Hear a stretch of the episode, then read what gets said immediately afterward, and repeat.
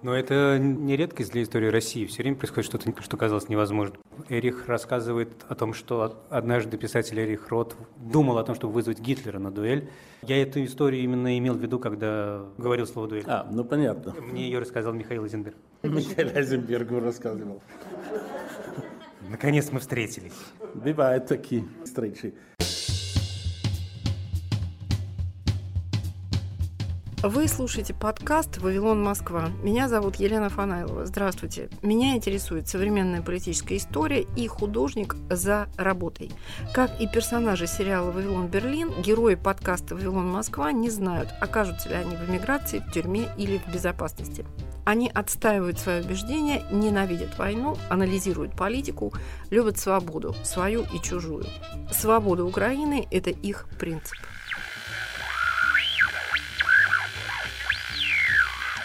Радио сопротивления. Сегодня мы окажемся в Вене на конференции под названием «Другая Россия. Литература во время войны». Она проходила в старинном здании Альте Шмиде, в переводе «Старая кузница». Это современный культурный и общественный центр, в интерьерах которого сохранены детали ремесленного труда, кирпичная кладка, а над дверью при входе висит ключ, символ кузнечного дела библиотека и небольшая книжная лавка, два зала для театральных постановок и литературных дискуссий. В одном из них проходила встреча публики с Филиппом Дзитко, журналистом и писателем, филологом и телеведущим, автором нескольких просветительских проектов. После начала вторжения России в Украину уехал из страны, сейчас живет в Европе. Я абсолютно благодарен и счастлив э, здесь быть. Особенно мне ценно то, что мы в таком необыкновенном зале и если вы прочитаете или послушаете этот текст, то поймете, что герой этого текста очень бы это оценил. Я надеюсь ему рассказать о том, что о нем мы говорим именно здесь, потому что это человек, э, для которого инструменты очень важны в его жизни. Я прошу прощения у тех, кто пришел сюда в это время, чтобы встретиться с Николаем Икпле. Я не он. Единственное, что меня извиняет, то, что там продается книга Николая Пле «Неудобное прошлое». Это, во-первых. А во-вторых, мы сегодня можем немного поговорить о неудобном настоящем, и именно об этом неудобном настоящем в какой-то степени мой текст. Мне предложила швейцарская газета э, ответить на вопрос, есть ли в России сопротивление антивоенное, антипутинское. И у меня был на этот э, вопрос ответ. В некотором смысле этот ответ, о нем сегодня идет речь. Этот текст называется «Услышать идущую новую волну» или «Радио Ваван». Представьте себе, в однокомнатной квартире панельного дома в маленьком городе в сотнях километрах от Москвы человек сидит за столом. Перед ним антенна, компьютер, передатчик размером с коробку из-под сахара, провода и схемы. Человеку чуть больше 60 лет. Он худой и высокий. Очки, усы, длинные волосы – чем-то он похож на постаревшего рок-музыканта. В русской версии я его сравниваю еще с героем книги «Король Матюш I». Он действительно похож на короля Матюша I, только постаревшего. Его зовут Владимир. Он работает кочегаром. В своем профиле в социальной сети он напишет «Место работы – подпольная радиостанция». Представьте себе, больше двух десятилетий власть говорит своим гражданам «Вы никому не нужны, ваша жизнь ничего не стоит». Все государственные сервисы институты, школа, армия, церковь, медиа и главный инструмент – телевидение подают сигнал «каждый сам за себя». Отгораживайтесь друг от друга заборами. Только государство поможет вам, только сильная власть защитит, если захочет. Все последние 20 лет, время правления Путина, российское государство вытаскивает из человека все самое худое, что в нем есть. Ослепляющим фонарем оно светит в лицо и тащит из вас отрицательные качества – поощряет их, а все достойные репрессирует. Движением опытного шулера она совершает подмену. Вот свет – это тьма, вот добро – это зло, вот война – это мир. Впрочем, уточним, война – это спецоперация. Вся пропагандистская мощь государства работает на то, чтобы создать страну разобщенных, покинутых, не верящих в себя и в будущее людей. 20 лет – это много, особенно если у вас на руках все информационные и прочие силовые ресурсы. Но эта власть проиграет, потому что так работает история и так устроены люди. Угрозами десятки тысяч людей вынуждают покинуть страну, одним днем уехать в эмиграцию. За участие в антивоенных акциях учителей увольняются из школ, священников лишают сана, журналистов выгоняют с работы. Но мы вряд ли встретим частые жалобы от этих людей. Они знают, что жертвы войны – люди Украины, а себя жертвами не считают. Для узника совести, главного оппонента власти, Алексея Навального, буквально каждый день придумывают новые пытки в тюрьме. В ответ он пишет. «Мне в письмах часто пишут про депрессию, хмарь, хтонь и безразличие. Ну вы серьезно? Давайте уже, взбодритесь. Если вы живы, здоровы и на свободе, то у вас все неплохо. Допивайте свой тыквенный латте и сделайте что-нибудь, чтобы приблизить свободу России. Я не сумасшедший. Я знаю, что в многомиллионной стране, годами зомбированной пропагандой, много людей поддерживают Путина и его войну. Но решают будущее не они. Мы видим огромное давление, но появляются новые люди, в том числе те, кто раньше был совершенно аполитичен. Это говорит аналитик ОВД-инфо, который просил не называть его имени. Теперь они видят необходимость высказаться. И совсем не только в больших городах. Власть сама расширяет пространство протеста. Уже ясно, всенародной поддержки войны, которые нас убеждают, нет. И ты никогда не знаешь, где и когда рванет. Представьте себя на площади российских городов, собравших людей, полных новой надежды. Среди этих людей немолодой длинноволосый человек, похожий на постаревшую рок-звезду. Последний вопрос, который я отправляю Владимиру Румянцеву. Расскажите про свой самый счастливый день в жизни. Он отвечает. Самым счастливым днем я бы назвал 22 августа 1991 года, когда было ощущение, будто сбросил с себя здоровенный камень. Хотелось бы, чтобы это ощущение повторилось. В этом фрагменте идет речь об августе 91-го, когда победила народная демократия в Москве и Питере, а затем и по всей стране. Владимир Румянцев, герой эссе Филиппа Дзитко, отрывки из которого вы услышали, реальная фигура. Это человек из Вологды, который создал антивоенное радио и был осужден на три года колонии. Он один из лауреатов премии Бориса Немцова этого года. Текст Филиппа под названием «Радио Ваван» отсылает к названию собственного романа Филиппа «Радио Мартын». Действие в книге происходит не в прекрасной России будущего, а в России настоящего. В реальности, которая автору в 21 году, когда роман был написан, казалась антиутопией, а сейчас превратилась в ежедневные сюжеты новостей. Послушаем отрывок из романа. Я сделал звук радиоточки громче. Жители Костромы, чьи родственники скончались в выходной день, вынуждены хранить тела умерших у себя дома до понедельника, поскольку местный морг отказывается принимать покойников.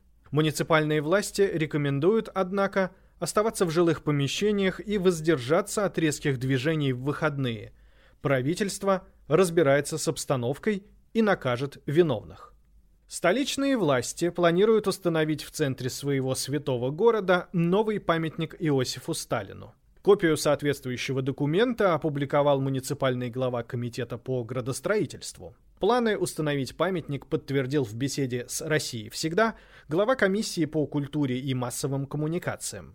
Предполагаемая стоимость проекта 52 миллиона рублей. Финансировать его будут за счет бюджета города и добровольных пожертвований всех граждан страны. Меня окружали письма, письма, письма, открытки, телеграммы, журналы. Некоторые из них обгорели, другие были порваны. Радио «Точка» работала, не зная о том, что я читаю старые письма. В культурной столице казаки продолжают рейды по клубам. Петербург продолжает тщательно предаваться регулярной проверке на нравственность и соблюдение православных традиций. Екатеринбуржец Александр намерен отправиться в путешествие в Крым на Минском тракторе. Старт запланирован в конце мая. Семья у меня нормально относится к идее. Жена вон шторки пообещала сшить, дети помогали красить, рассказывает нам будущий путешественник. Эту новость готовил я.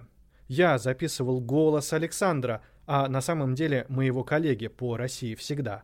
В Екатеринбург никто меня отправлять за синхроном не собирался. Отрывок из романа Филиппа Дзитко «Радио Мартын». Продолжает его автор. Наверное, можно говорить, что мое поколение довольно специальное. В принципе, если можно использовать этот сложный термин, часто манипулятивный, то люди, которые родились еще в Советском Союзе, но начали действовать активно или, или, или суперактивно в сначала Ельцинское, потом в путинское время, это люди, которые переживают три очень разных эпохи. И момент их становления, по крайней мере, мои ровесники, люди, родившиеся в начале 80-х, второй половине 80-х годов, Люди, которые жили, ну, прежде всего, в столицах э, довольно хорошо и довольно м, свободно. И здесь интересно поговорить про разные будущие, будущие, разные цукунфт, которые мы себе представляли. И линия разрывов России последних 30-40 лет, мне кажется, можно описывать, среди прочего, еще и через рассказ про разрыв связей, который, с одной стороны, власть с удовольствием провоцировала часто, а с другой стороны, люди, которые как не другой, а хорошей России старались соединять. Вот этот разрыв связи связан еще и с разрывом представления о разном будущем.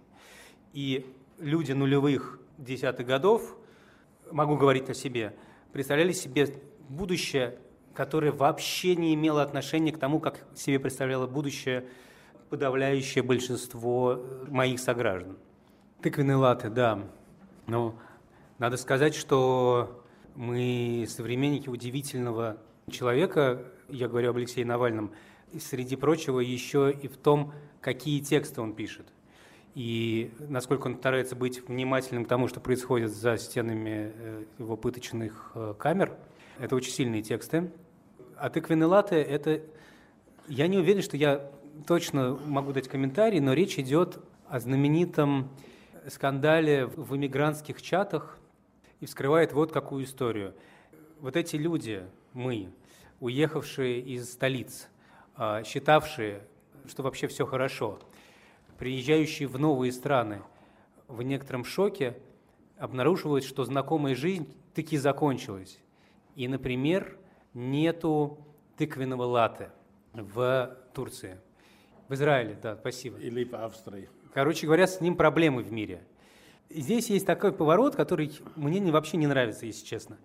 Потому что русское общество, что тоже странное словосочетание, э, находится, как сформулировал Кирилл Рогов, состоянии жизни после смерти.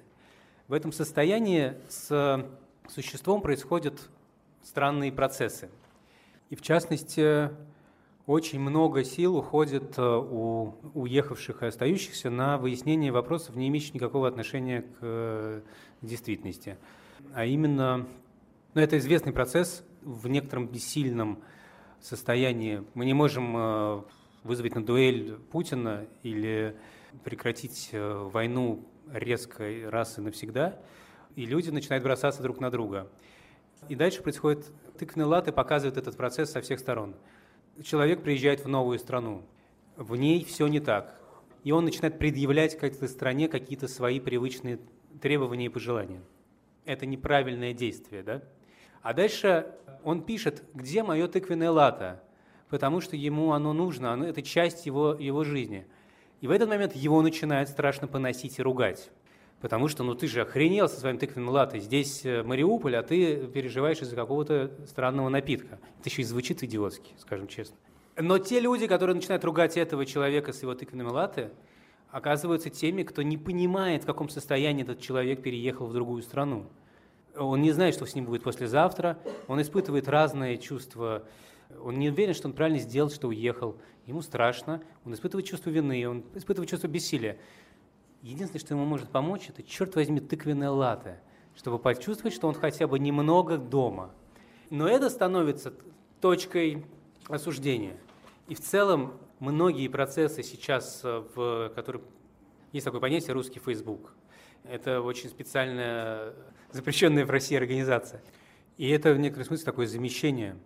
Поэтому мне показалась страшно важная история Владимира Румянцева, у которого есть ВКонтакте, но нет в Фейсбуке. Человек, который совершенно не теряет оптимизма. Странным образом политзеки полны гораздо большего воодушевления и оптимизма про будущее, чем те, кто пишет в русском Фейсбуке.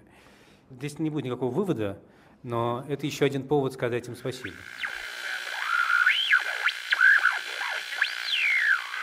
Слухи расходились от тех, кто случайно слышал голоса этого радио. Поймать его сигнал невозможно. Он не способен прорваться на Россию всегда, но умеет внезапно влезать на волны государственных развлекательных станций. У нас в редакции прославились двое сотрудников, которые слышали такой эфир. Собираясь в курилке, мы намеками просили их исполнить пластинку, и они снова и снова важным шепотом рассказывали, как внезапно эфир русской дачи прервался, и около двух минут взволнованный голос говорил о бунтах на юге страны. Его сменила запрещенная к исполнению песня «Мне так бы хотелось, хотелось бы мне», а потом она замолкла на полуслове и вернулся обычный эфир, будто ничего и не было.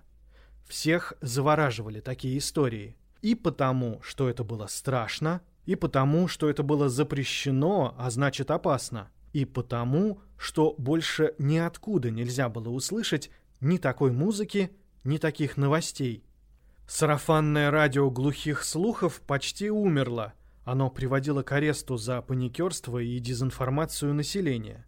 А «Россия всегда» из радиоточек сообщала только об успехах, победах над врагами и об ужасах, от которых оберегает правительство. На трех развлекательных радиостанциях исполнялись песни из одобренного Росмусконцертом списка. Интернет суверенный, доступ к нему только по карточкам. Границы работают только на выезд и за огромные деньги. Запись в библиотеке по специальным справкам. Теперь это радио услышали в разоренном контейнере на почтовом складе. Филипп Дитко. Отрывок из романа «Радио Мартын». Филипп из семьи писателей, журналистов, правозащитников. Он отвечает на вопрос о его бабушке. Мою бабушку звали Зоя Крахмальникова. Она села в 82 году, ее арестовали, и она э, отбывала срок за распространение альманаха христианского чтения «Надежда».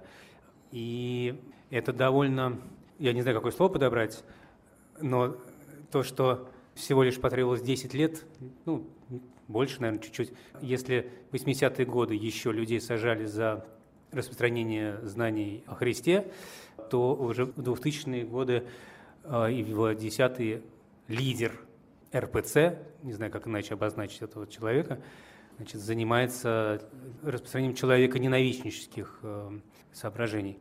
Что касается э, Зои Крахмальниковой, еще в 90-е годы она стала уходить от э, Русской Православной Церкви и искала какие-то новые, э, новые институции. И тут ответ, как говорят в России, однозначный. Очень интересно будет однажды прочитать развернутое исследование типов сопротивления в России в эти годы.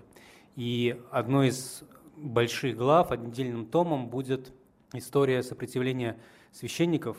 И этот опыт тоже будет разнообразен, да, потому что мы знаем, что священники были одними из первых, кто написал открытое письмо протеста. Огромное количество людей э, лишаются сана или в лучшем случае отправляются в дальние епархии, потому что выступают против войны. Это тоже, может быть, не самое заметное, но существующее движение сопротивления – я не хочу быть из тех, кто сейчас... Сейчас очень много манипуляций, мы так устроены. Очень интересно, что бы сказал кто-то а, в этих обстоятельствах. А что бы... А Пушкин был бы за Новороссию или за, за человечество? В случае с Пушкиным у меня, кстати, сомнений никаких нет. Мы вернемся после объявлений. Говорит Радио Свобода. Круглосуточный прямой радиоэфир и аудиотека лучших программ и подкастов «Свободы» на YouTube-канале «Радио Свобода Лайв». Радио «Свобода» на экране твоего монитора, в твоем мобильном и в твоих наушниках. YouTube-канал «Радио Свобода Лайв». Твой YouTube обретает знакомый голос. Филипп Дитко, журналист и писатель, в Вене на конференции «Другая Россия. Литература во время войны». Начнем эту часть с отрывка из его романа «Радио Мартын». Он опять закурил и сказал. «Сейчас новые присяги начнутся. Знаешь?» «Чего?» «Бояться ничего не нужно». «Чего?» Президент сказал, что все должны присягнуть в течение двух месяцев. Если не сделаю, у нас разрешение собираться больше двух заберут. И пи***ц всему. В смысле, письма подписывать или что? Ну, по-разному. А что все делают? Пытались договориться, пытались так сделать, что если историю с Крымом ты съел, э, чтобы это была достаточная присяга. Но это уже давно было. Сейчас уже новые присяги. Крым — это прошлая жизнь, нежная. Там будут требовать сейчас пи***ц чего. Я не буду. Я не смогу. Не очень понятно, что делать. И у них же черных мундиров миллионы. Гвардейцев этих ебучих. Ну, им же не все нужны. Все, все. Ты им нужен. Они превращают все во все остальное. И все остальное в ничто. Филипп Дзитко, роман «Радио Мартын». Писатель и журналист говорит о профессиональном пути и возможности политической активности на этом поле. Я работал в журнале «Большой город», который в какой-то момент немножко даже незаметно для меня и моих коллег стал превращаться из э, журнала в некоторый э, журнал акционизм, скажем так. У нас была обложка, там было написано «Удивляйтесь, когда вас унижают, отправьте обоих в отставку». Тогда было еще, их было двое. «Э, «Будьте здоровы». «Ничего не бойтесь, будьте здоровы». Это была черными буквами на желтом фоне обложка. Потом мы делали серию таких обложек. В общем, совсем потеряли берега. И там были другие обложки, мы до них писали тоже что-то такое неприличное. Долго ли, коротко ли, привело к тому, что я ушел из журнала. Но я видел митинги, это было время 2011-2012 годы. Время, когда на улицы больших городов России выходили люди, протестующие против нечестных выборов, а по сути дела протестующие против э, власти Медведева, Путина и всего этого курса. И на этих митингах я видел людей, которые стояли с этими обложками. Вопреки здравому смыслу, да, да, а потом случилось 6 мая. 6 мая 2012 года большая демонстрация протеста, которая закончилась э, уголовными делами против нескольких десятков человек. Людей посадили, и это стало еще одним переломным моментом в истории России, а для меня сменой работы.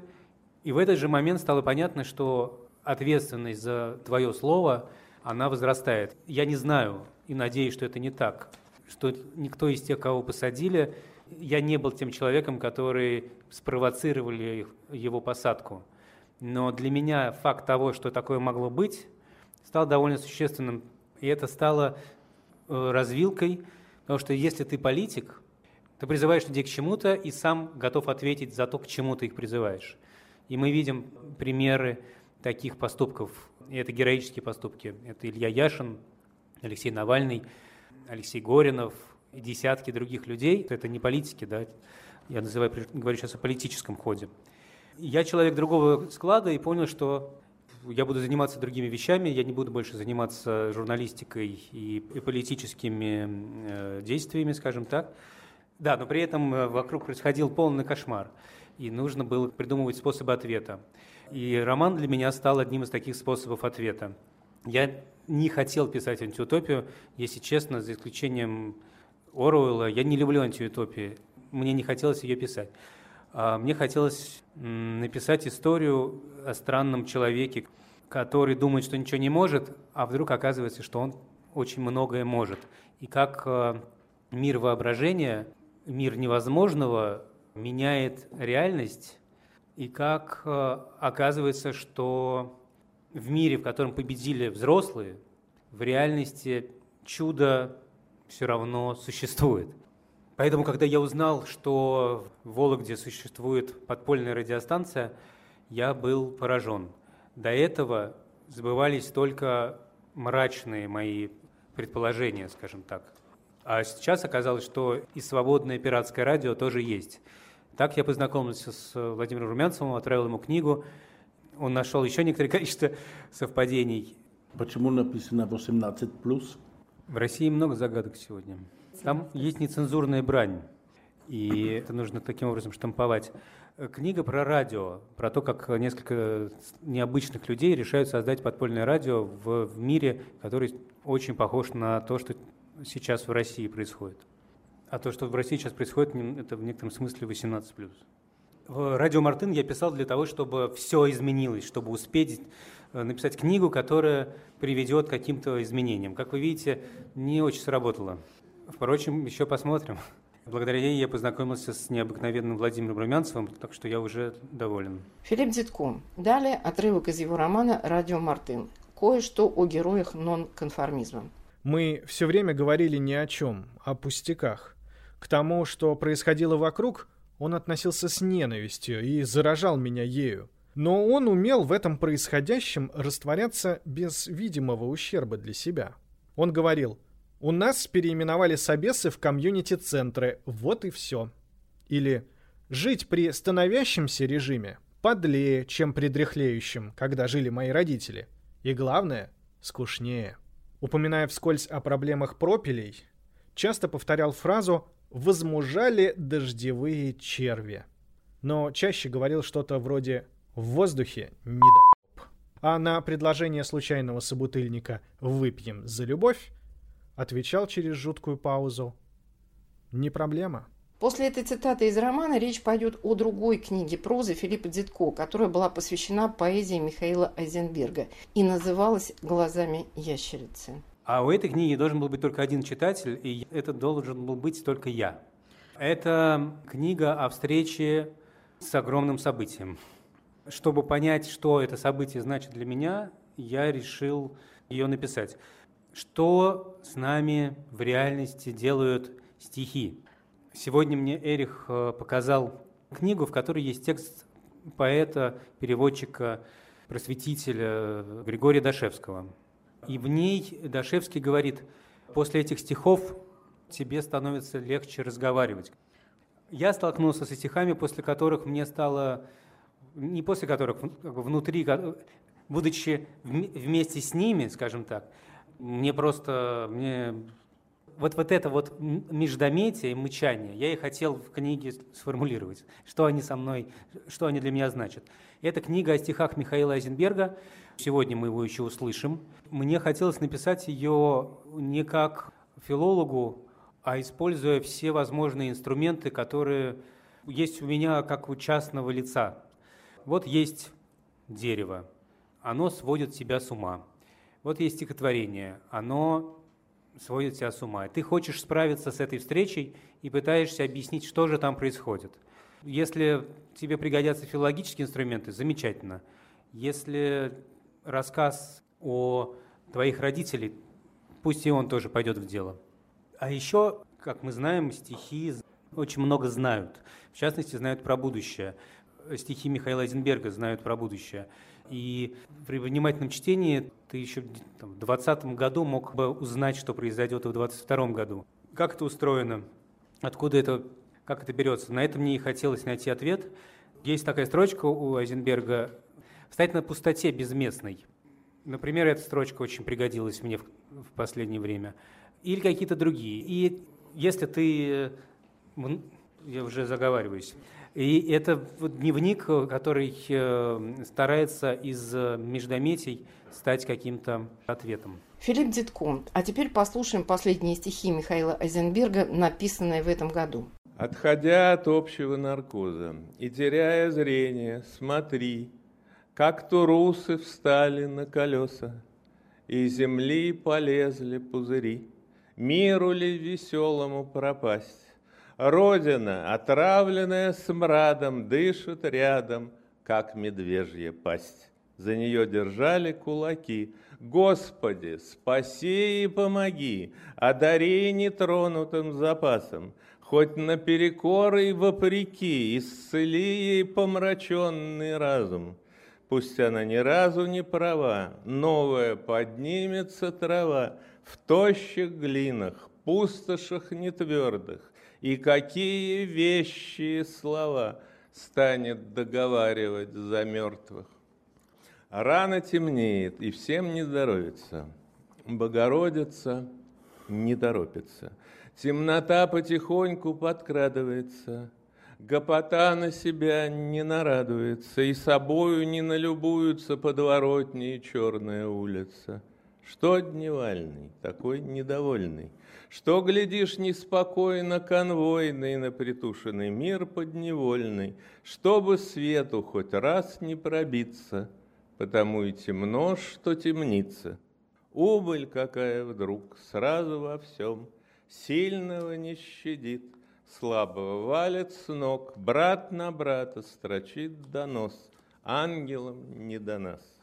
Убыль какая вдруг сразу во всем. Но размыкая круг, где-то произнесен лозунг с известным пробелом, выкрик, написанный мелом, шествует без конвоя слово как таковое. Михаил Азенберг, Филипп Дитко. Конференция в Вене «Другая Россия. Литература во время войны». С вами была Елена Фанайлова, подкаст «Вавилон Москва». Слушайте новый выпуск каждую субботу в приложениях Apple и Google, в Яндекс Музыке, Spotify, а также на сайте Радио Свободы в разделе «Подкасты». Пока-пока.